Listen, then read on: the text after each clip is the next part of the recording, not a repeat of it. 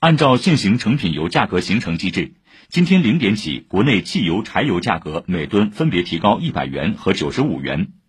此次调价折合每升上调约八分按五十升的油箱容量计算加满一箱油多花四元。